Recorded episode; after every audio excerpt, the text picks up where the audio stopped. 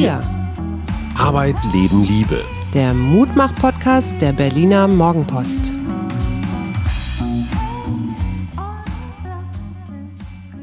Hallo und herzlich willkommen. Hier sind wieder wir, der Mutmach-Podcast der Berliner Morgenpost. Und bevor ich mich vorstelle, sage ich einfach mal Drama, Baby, Drama.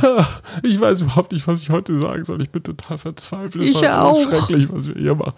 Ähm, mein Name ist Heiko Schumacher und ich habe mir dieses Thema ausgesucht. Drama aus einem ganz einfachen Grunde, weil ich als Journalist dazu gezwungen bin oder mich zumindest gezwungen fühle, permanent den Alltag zu dramatisieren. Also jeder jeder Tag, jede Stunde ist ein Endspiel, in dem es um alles geht. Das ist so ein bisschen mein Beruf und ich merke, dass ich das manchmal auch so in mein Privatleben mit reinnehme. Ne? Also mach die kleinen Definitiv. Dinge groß. Danke, das, ich wusste genau, dass du mir an dieser Stelle in den Rücken fallen würdest. Würdest du sagen, ich bin ein Drama-King? Ich glaube tatsächlich, jeder Mensch hat seine Dramen und, und je nach Persönlichkeit kannst du die stärker wahrnehmen oder weniger stark. Aber eigentlich machen wir alle Drama wir haben so ein bisschen, äh, spielt das ja auch mit Mindfuck oder Mindfuck und Drama sind ja irgendwie auch mhm. miteinander mhm. verschränkt. Wenn ich dir mal ein Drama andichten darf. Bitte. Dein, dein Lieblingsglaubenssatz, ich glaube, der ist durchaus weiblich und vielleicht auch für deine Generation typisch.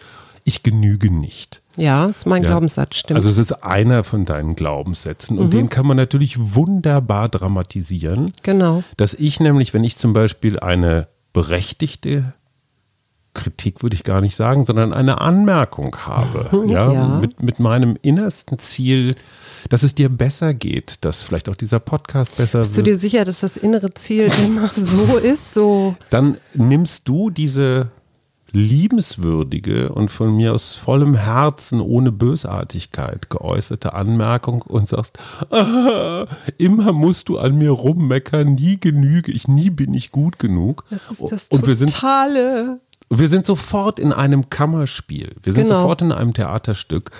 Und das ist für mich tatsächlich auch eine gesellschaftliche Entwicklung. Das hat auch viel mit Digitalisierung zu tun, interessanterweise. Ja. Du lernst heute als Influencer, als Social Media Macher, als PR-Marketing-Mensch und auch als Journalist eine Disziplin, die heißt Storytelling. Mhm. Und Storytelling ist eigentlich was, das kommt aus dem Drehbuchschreiben, das kommt aus Hollywood. Wir kriegen das bei Netflix in Form von Serien prototypisch geliefert.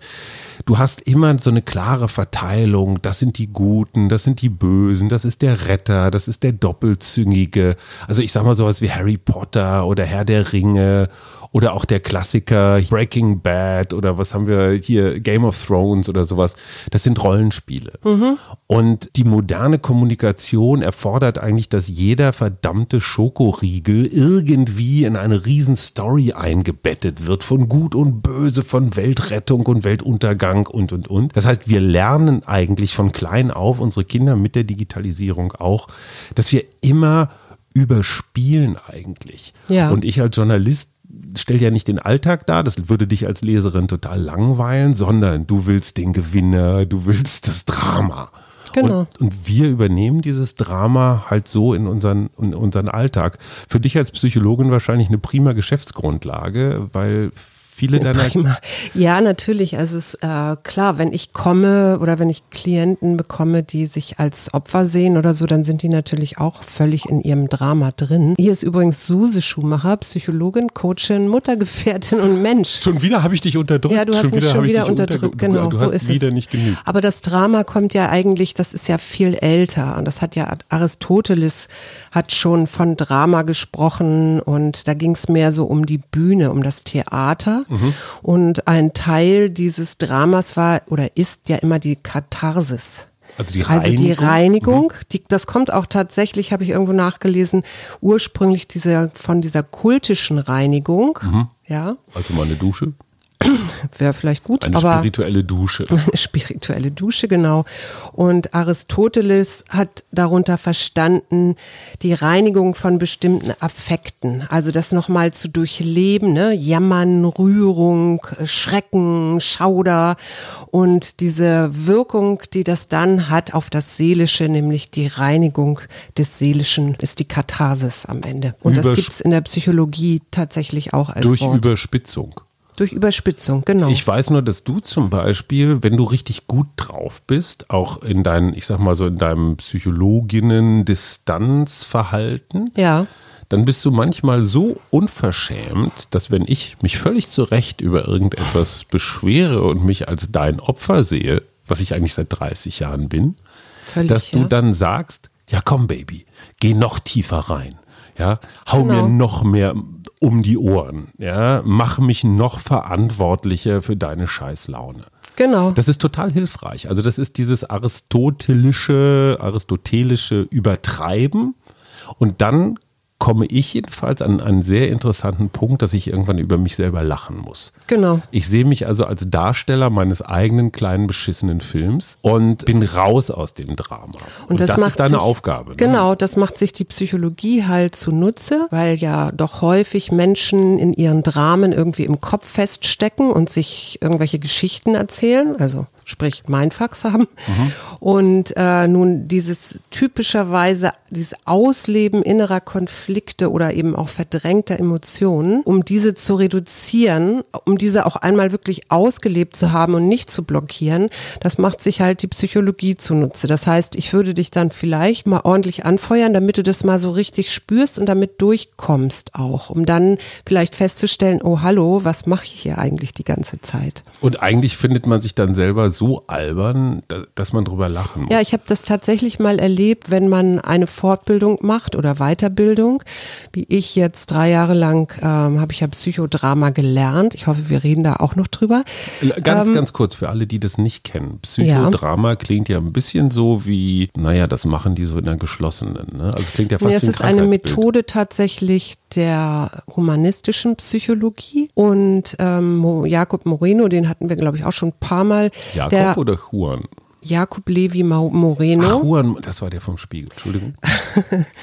der das entwickelt hat, äh, der hat gesagt, die menschliche Natur ist im, hat im Grunde eine unbegrenzte Kapazität von spontanen und kreativen Handlungen. Und das hat er umgesetzt. Also er hat beobachtet, dass sich Kinder oft in Rollen ausprobieren auf dem Spielplatz und da auch ihre kleinen Dramen nachspielen und ähm, hat dann daraus so eine Art Stegreiftheater tatsächlich auch erst mit Kindern entwickelt und dann äh, kamen immer mehr Erwachsene dazu. Und festgestellt, dass dieses sich ausleben, ja, das, was du vielleicht in einem inneren Konflikt in der eigentlichen Situation nicht konntest, weil es einfach nicht angebracht war, dass dieses Ausleben eben zu dieser Katharsis führt, führt, also zu diesem Integrieren ähm, dieser meinetwegen Emotion und dadurch dann so ein, eine Möglichkeit von Perspektivwechsel, von äh, innerem Frieden auch entstehen kann. Lass mich mal ein Beispiel nehmen. Ich komme zu dir und sage, ach, Frau Schumacher, nur Sie können mir helfen. Meine Mutter hat früher immer gesagt, aus dir wird ja doch nichts Junge und hat mich damit in eine Rolle von des Versagers rein manövriert. Wie würdest du jetzt mit diesem, mit diesem Klienten, also mir, umgehen? Na, ich würde erst mal gucken, ob das überhaupt das Thema ist. Und wenn es das Thema ist, dann würde ich mit dir suchen nach einer Szene, wo sich das, dieses Ich versage, irgendwie gezeigt hat in irgendeiner Form. Und dann würden wir diese Szene auf die Bühne bringen, also Bühne sprich in meinen Praxisraum Ja, bringen ja, klar. und dort äh, diese Szene komplett nachbauen. Und dann Also ich ähm, bin dann wieder, ich sage jetzt einfach mal, der kleine Junge, der nicht in der Lage ist, sich seine Schnürsenkel zu binden.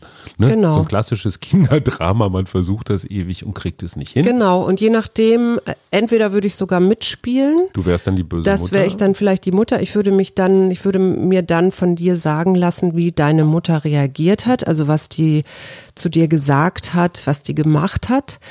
Und dann hättest du die Chance, das Ganze auch mal aus der Perspektive deiner Mutter zu sehen. Also du würdest dann in die junge Rolle schlüpfen oder Genau.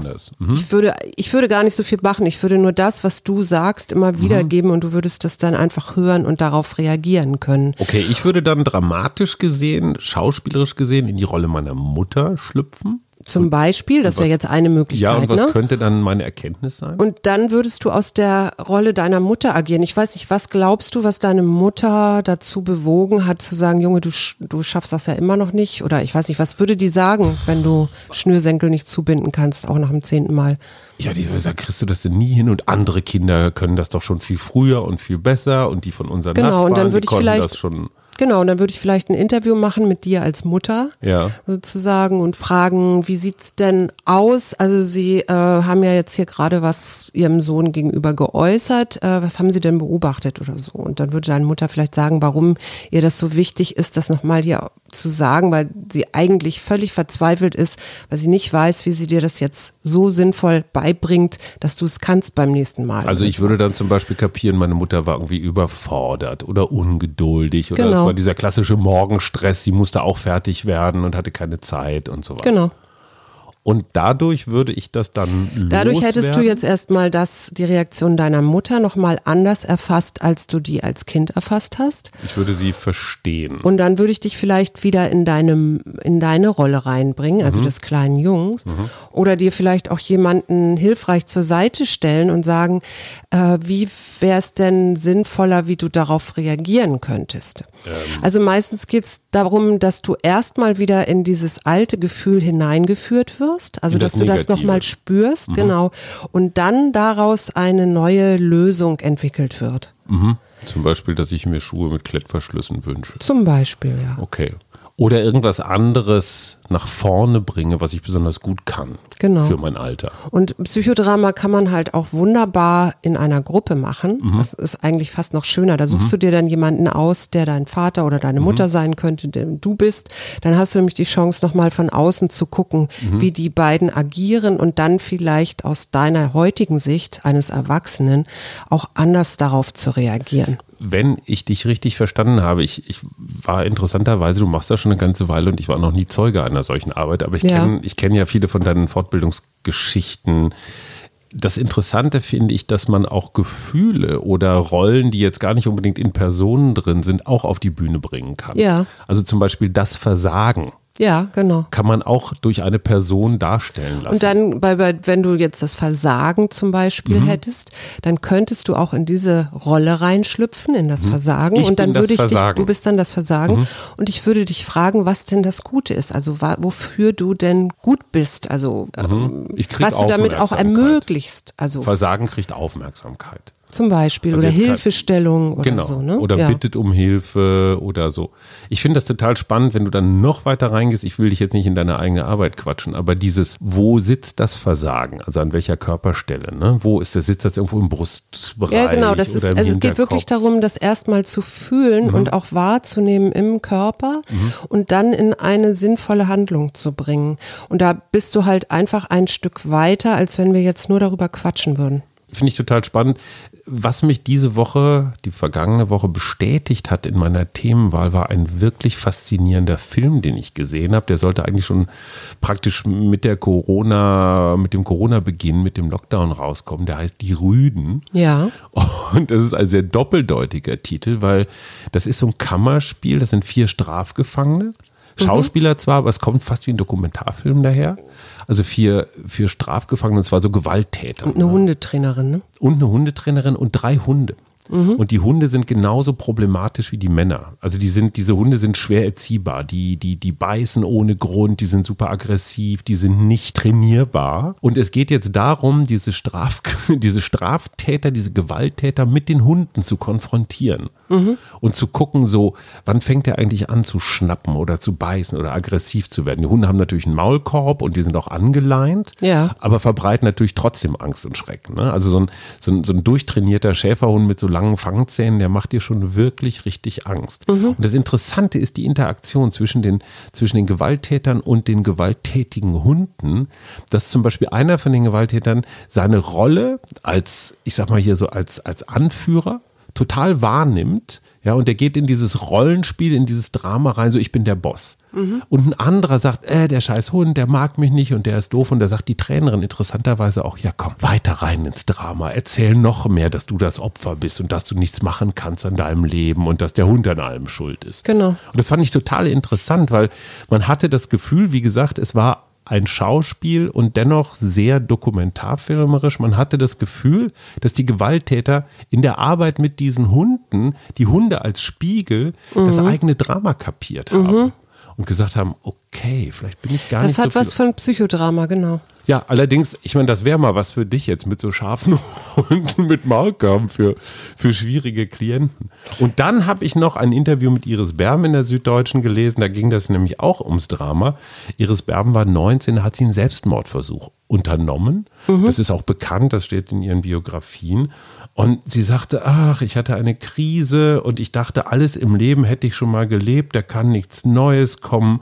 Ganz großer Schmerz, Ohnmacht, das Leiden der Welt. Schon Goethe hat ja in seinem Werther darüber geschrieben. Damals war es schon äh, das Drama äh, wichtig als junger Mensch, der keine Antwort findet. Also die Pubertät zum Beispiel, die Adoleszenz ist auch so eine klassische Dramazeit. Ne? Ja komplett. Also das und auch so ein, so ein Grenzen testen und noch irgendwo dazwischen hängen zwischen Kind sein und ganz viel Nähe und Familie brauchen oder Eltern und gleichzeitig aber schon alles wissen können und machen wollen. Das passt da schon ganz gut rein und es äh, zeigt sich dann, glaube ich, auch ganz gut in solchen Teenie-Dingen wie jetzt das, was du jetzt eben gerade erzählt hast. Gut, es muss jetzt nicht immer im Selbstmordversuch enden, nee, nee, nee. aber es zeigt schon, wie extrem das ist. Die entscheidende Frage ist, dieses Drama ist unser, unser ewiger Lebensbegleiter. Das ist immer da. Ja.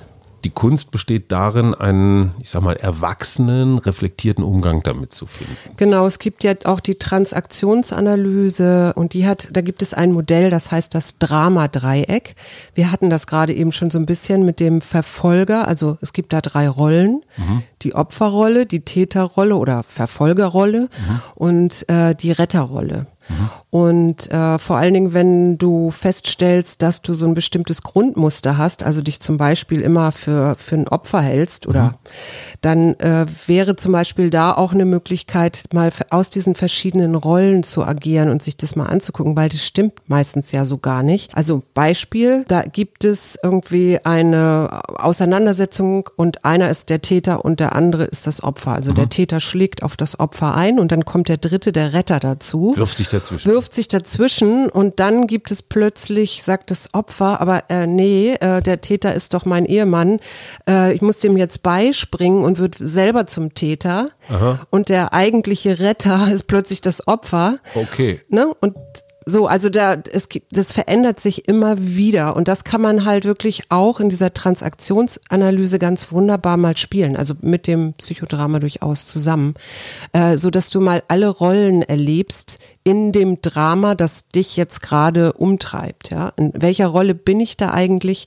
Und dann ist dann wieder wie immer der erste Schritt überhaupt, also diese Persönlichkeitsaspekte, die ich da vielleicht finde von mir, äh, überhaupt erstmal bewusst zu machen, wahrzunehmen und dann sich auch durch eine Verhaltensänderung bewusst zu machen, wie komme ich da eigentlich raus? Also ähm, indem ich mal alle drei Rollen gespielt habe. Und was wäre für mich jetzt ein guter Punkt ähm, oder ein gutes Konfliktmanagement?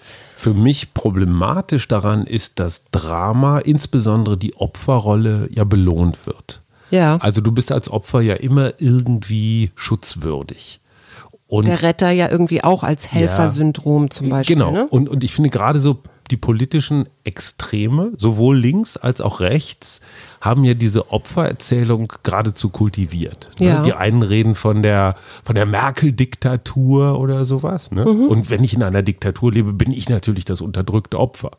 Das heißt, je mehr ich den Gegner, die Gegnerin dramatisiere, desto größer bin ich das Opfer. Mhm. So, und als, als vielleicht von der anderen Seite, von den Linken, bin ich halt Opfer des Kapitalismus und die unterdrücken mich und ich kann gar nichts, gar nichts machen, ich bin hilflos. Das heißt aber, diese, die Opferrolle wird auch, mit, auch ja. mit medialer Aufmerksamkeit belohnt. Das heißt, wenn ich in die Zeitung will, wenn ich Aufmerksamkeit erlangen will, meinetwegen auch im Internet, bei Twitter, Instagram oder sonst wo, dann kann ich das ja nicht machen, indem ich sage, hey, mir geht's gut. Ich nee. bin selbstverantwortlich und wenn mir jemand quer kommt, dann sage ich dem, stoße ich dem Bescheid und dann ist gut. Es hat ja auch was Positives. Also egal jetzt, wo ich mich befinde, in welcher Rolle, aber letztendlich ist ja Drama in, in der positiven Auswirkung ja auch, heißt das ja auch lebendig zu sein oder so Lebenshunger, Spontanität, Absolut. ja. Also so eine Drama Queen, wir hatten das ja am Anfang. oh, genau, die kriegt ja auch oder der kriegt ja auch Aufmerksamkeit, ja. Das, das meine ich, das meine ich. Und Problem für mich dabei ist, es gibt das echte Drama, Mhm. Ich sage jetzt mal Diskriminierung. Ja? Natürlich gibt es Menschen mit brutalen Diskriminierungserfahrungen in diesem Land. Es gibt aber, glaube ich, auch welche, die sich diese Diskriminierungsaufmerksamkeit zunutze machen, obwohl sie vielleicht gar nicht so diskriminiert sind und diskriminieren damit wiederum die wirklich Diskriminierten. Ja. Das heißt, ich kann mich zum Opfer erklären, obwohl ich vielleicht nur ein halbes oder ein kleines bin und mache es denn, also für mich der dramatischste, das dramatischste Zeichen von falschem Opfertum war, ist schon ein paar Jahre her, aber da gab es eine Hundedemonstration hier in Berlin, gar nicht weit weg am Wittenbergplatz und es ging um Leinenzwang oder äh, genau Leinenzwang an der Krummlanke oder so. so ne? und die hatten ihren Hunden, also nicht alle, aber einige tatsächlich gelbe Sterne, Judensterne aus dem Dritten Reich so ins Fell geklebt. Und auf einmal waren die Hunde quasi im Range von Holocaust-Opfern. Und das ist einfach so ein, ja, so ein, so ein, so ein Opfersurfing, wo ich, wo ich das kalte Grausen kriege. Ja, ich ja. auch im Übrigen. Und wo ich dann auch meine Medienkollegen und mich selbst zur Ordnung rufen muss und sage, man muss nicht jedes Opfernarrativ bedienen, sondern man kann irgendwann auch mal sagen, sag mal, ihr habt sie nicht alle stramm. Ja. ja. Sag mal, äh, wenn du jetzt so an die aktuelle Politik denkst, wo würdest du sagen, ist, wird Drama auch als, als Machtinstrument benutzt? Also jetzt mal abgesehen von den Linken und Rechten, das hatten wir ja schon, aber ich rede jetzt von Politikern. Fällt dir irgendein Politiker ein, der das so gut beherrscht? Karl Lauterbach ist, ist das perfekte Corona-Opfer. Also deswegen wird er auch praktisch zu jeder zweiten Markus-Land-Sendung eingeladen. Und wenn du so international guckst?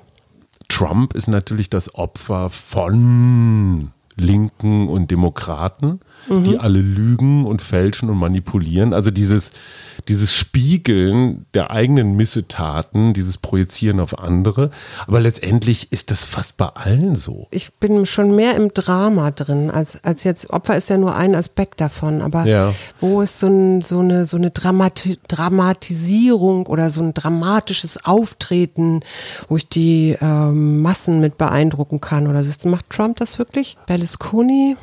Ah, du suchst die Drama Queen in der Politik. Genau, es gibt, ich habe mal irgendwo so eine Schlagzeile gelesen, dass die SPD eine Drama Queen ist. Da ist was dran, da ist was dran. Also Katja Kipping von den Linken würde ich zum Beispiel sagen, ist hast du permanent das Gefühl, sie lebt in einem ausbeuterischen Unterdrückungsstaat. Mhm. Die würde nie sagen, was ja auch zur Wahrheit dazugehört, dass, dass nirgendwo so viel Rente ausbezahlt wird wie in Deutschland. Natürlich gibt es immer noch Menschen und auch gar nicht so wenige, die zu wenig Rente bekommen. Das ist völlig richtig.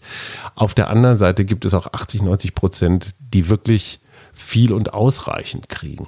Und da merkst du schon fast an der Körpersprache, am ja. Blick, das hat schon so ein Haschpapis hießen die Hunde früher, ne? Also die, die Schuhe für die, mit langen Beste, Ohren, mit den langen Ohren, die gucken immer so naturtraurig. Ja. Ne, das ist für mich so der Grundausdruck der Linken, so hinter jedem Busch den bösen Kapitalisten zu vermuten. Das halte ich grundsätzlich für eine etwas falsche Darstellung unseres Gemeinwesens. Man mhm. kann ja auch mal sagen, hey, hier läuft ganz schön viel, auch ganz schön gut.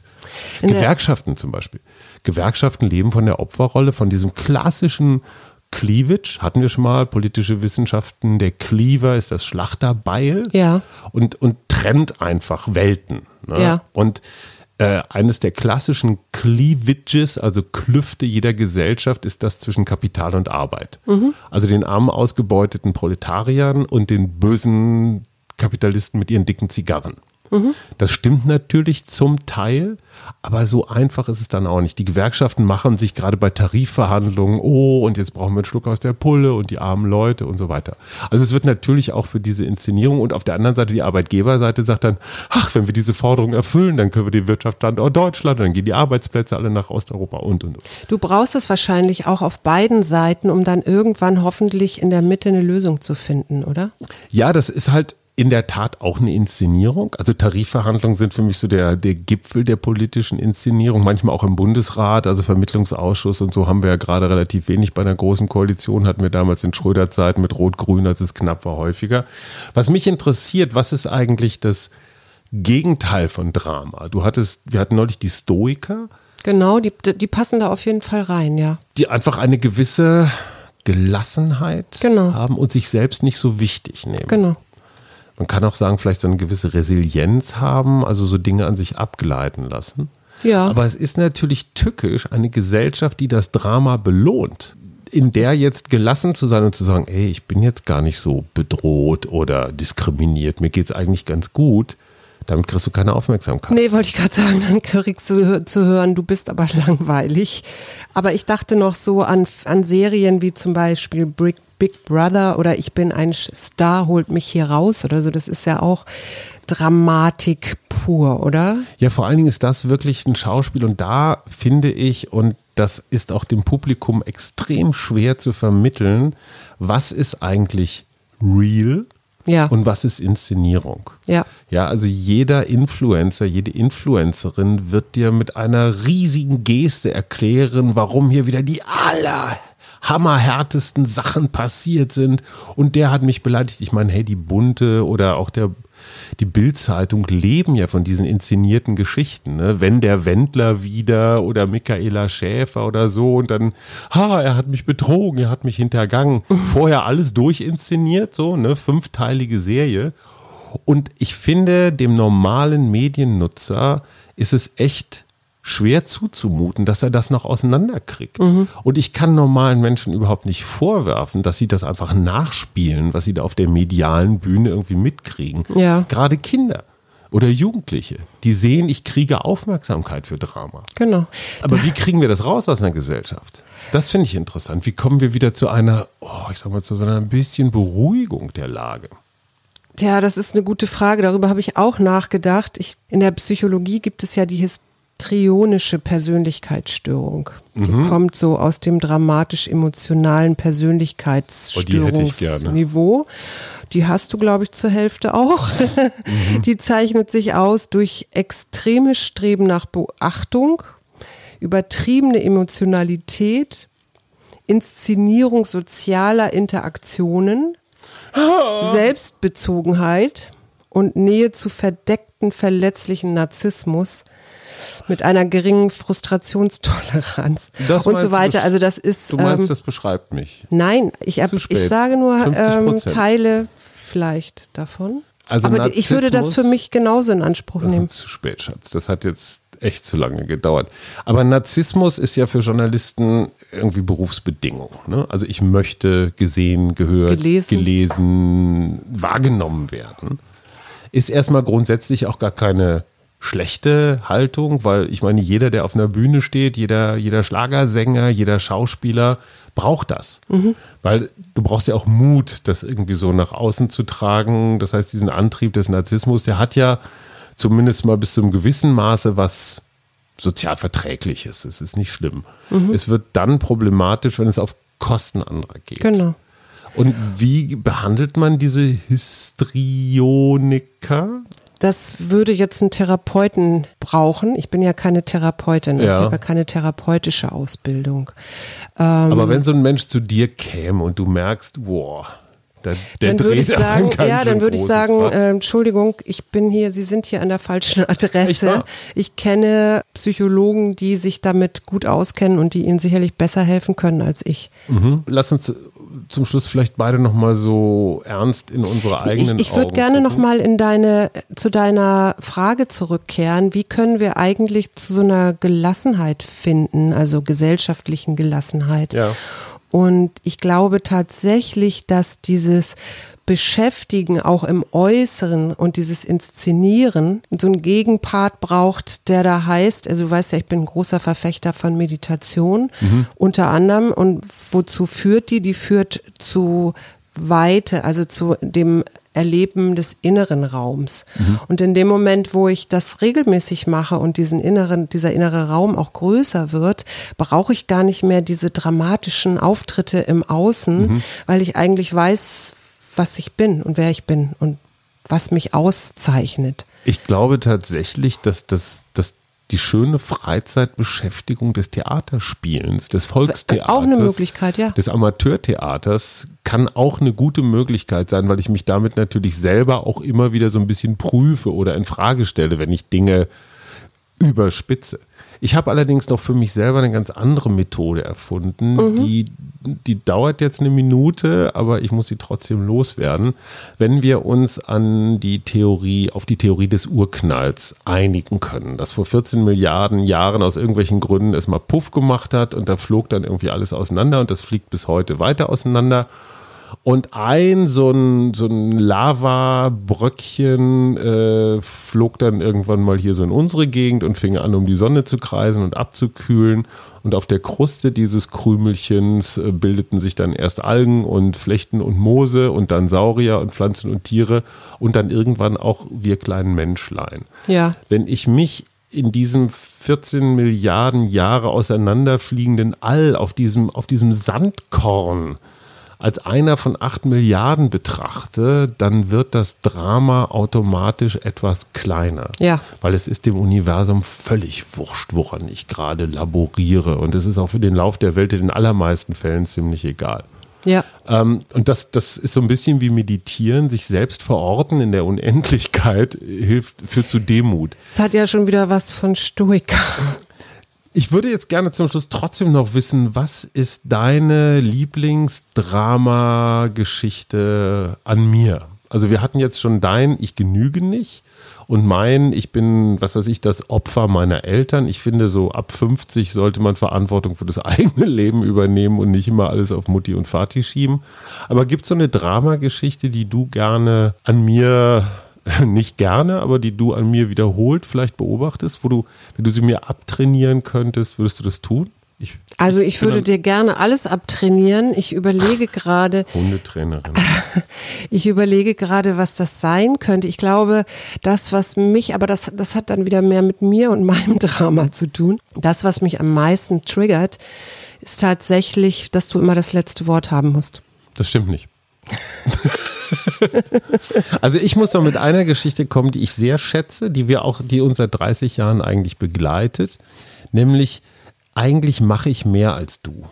Also wenn wir uns als Team begreifen, dass irgendwie so 50-50 Anteile an allem Möglichen, an Hausarbeit, an Kindererziehung, an Geld verdienen, an sich um irgendwas kümmern oder so, dann habe ich immer das Gefühl, boah, ich bin immer nur am Rackern und am Taschen und Kästen schleppen und am Machen und du liegst entweder immer schon im Bett oder noch im ich Bett. Ich lese auch meistens. So, und, also, ähm, weißt du, oder, genau. oder lackierst dir irgendwie die Fingernägel und ich racker mich ab. Das, genau. das ist so mein Lieblingsdrama. Ne? Ja, so, welcher Archetyp ist das so der, ah, der traurige Malocher, also der verzweifelte, so Sisyphus. Ne, mhm. Immer wieder die Kugel rauf und runter und du stehst so grinsend daneben und sagst, ja, mach mal, Alter, ne? ich habe Zeit. Kennst ja, das ist, ich kenne die Geschichte, also ich halte das für eine Geschichte oder für ein Drama. Nee, es gibt ja auch Dramen, die mit der Realität ganz viel zu tun haben. Und Ach so, gerade diese Geschichte, würde ich sagen, Natürlich, lässt sich statistisch auf vielen Gebieten. Ich würde dir wahrscheinlich verordnen, als deine Therapeutin einfach mal alle fünf gerade sein zu lassen und dich bei jeder Aktion, die, wo du das wieder dieses Getriebene hast, dass du denkst, ich muss das jetzt machen, sonst macht es ja kein anderer oder so, dich wirklich einfach mal entspannt in den Sessel zurücklehnst und sagst, okay, was ich heute nicht tun kann, tue ich heute nicht. Das Vielleicht ich, morgen. Das kann ich. also eine gewisse Gelassenheit würde ich dir verordnen. Lernen. Ich würde dir ganz zum Schluss noch ein Kompliment machen wollen, weil du aus einem Drama dich in den letzten Jahren echt rausgearbeitet, gelebt, gefühlt, gemacht hast. Und zwar aus diesem, aus dieser dramatischen Erzählung, ich werde alt. Und ja. zwar hatte das ganz viel so was, ich würde fast sagen, Marlene Dietrichhaftes. Ne? Natürlich bist du nicht mehr Mitte 20, der blaue Engel unter der Laterne oder sowas. Aber dieses dramatisch so, ich kann eigentlich gar nicht mehr vor die Tür, weil da ist schon wieder eine Falte, meine Haare sind grau, all dieses. Ich meine, hey, du bist für deine fast 60 bist so böse, ne? Also ich bin noch, ja, Nein, aber- in vier Jahren ist Aber das ich, soweit. ich bin wirklich stolz auf dich und ich habe das Gefühl, es bringt echt auch Entspannung in unsere Beziehung, dass du jetzt zum Beispiel diese sechs Corona-Monate genutzt hast, deine natürliche Haarfarbe wieder zu erobern Ja. und raus bist aus diesem Färbewahn, der natürlich Teil einer Story ist. Ne? So, ich muss unbedingt, jung, ewige Jugend ist eine Riesenstory. Na, ich bin ja auch äh, jahrelang gefahren als ich bin die Frau von, ja. Also ich muss ja irgendwie was darstellen, weil ich ja die Frau an deiner Seite bin. Die Frau von ist auch eine schöne Story, ne? So. Ja. Aber eine gesellschaftlich sehr, sehr stabile. Ne? So Eine starke- sehr stabile und äh, das hat auch Jahre gedauert, bis ich das irgendwann verstanden habe, dass ich mir damit nichts Gutes tue und dass es eigentlich eher darum geht, wer ich denn eigentlich bin und was ich denn eigentlich will und was ich denn eigentlich darstelle. Und ich gestehe tatsächlich, ähm, ich bin ja letzte Woche alleine auf einem Salon gewesen, wir haben darüber ja auch schon geredet, und ich habe es genossen, dass keiner zu mir sagt, ach, du bist also die Frau von, sondern dass man mich kennenlernen wollte, so wie ich jetzt gerade da bin. Und ich dieses, was wir auch hatten, dieses dich begleiten, weil hier irgendwie ein Empfang oder das, dass wir das, das hat mich auch, rettet mich heutzutage auch, dass wir da inzwischen auch entspannter sind und sagen, ach nee, brauchen wir nicht. Und wir haben es tatsächlich geschafft, diese Story, glaube ich, umzudrehen. Ne? Inzwischen dackel ich so einen halben Meter hinter dir her, trage deine Handtasche, reiche Nee, das- dir also ich habe ja Getränke, keine Handtasche, aber- wedel dir, nee, weil ich sie trage, Ach so. wedel dir frische Luft zu, bin dein Fahrer und auch sonst Betreuer. Also ja, mein, Mein Leben, Stilberater bist du. mein Leben als Butler, das bin ich tatsächlich. Ja. Oder? Ja. Mein Schatz, ich fand, das äh, war eine sehr offene, bewegende Sendung. Wir werden heute nicht über Literatur reden, weil es ja ein Wochenend-Special ist. Wir werden auch noch nicht bekannt geben, welcher der ungefähr, wie viele Einsendungen passen in so einen Wäschekorb? Ungefähr 3000, die das neue Buch von mir gewinnen wollten. Gibt's alles nicht. Dafür gibt's ein tolles Wochenende und ich würde mal so raten, so zum Selbsttraining, wenn ihr in Stories drin seid und ihr merkt es, macht weiter. Also spielt mehr. Stellt euch vor, ihr seid Meryl Streep oder Jack Nicholson oder so und richtig fett rein.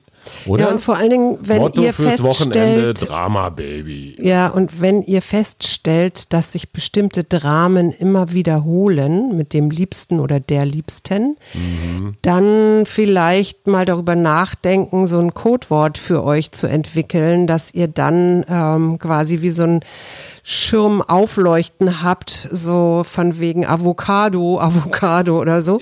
Ja also aussteigen. So ein, so ein Regisseur, so ein Regisseur-Codewort nehmen. Was sagt so ein Regisseur? So Drama Baby. Das könnte man jetzt auch, genau, das könnte man jetzt auch in so einen Beziehungsstreit oder so einbauen, dass die Person, die vielleicht ein bisschen mehr im Erwachsenen-Ich ist und nicht in so einem kindlichen, ähm, also dass ich. die dann vielleicht, na, das weiß ich nicht, ob du das immer bist, aber Nicht immer. dass die dann irgendwie sagt, äh, Schatzi, Avocado oder irgendwie sowas. Also ich glaube, das ist ganz hilfreich. Ich kann nur aus eigenem Erfahren dazu noch beisteuern, es kann das Drama auch nochmal richtig anheizen, wenn man dieses Codewort Avocado im falschen Moment fallen lässt. Aber probiert es selber aus. Wir wünschen ein wunderbares Wochenende und, Und bis Tschüss. bald. Tschüss. Wir gegen Corona. Arbeit, Familie, Liebe. Ein Mutmach-Podcast der Berliner Morgenpost.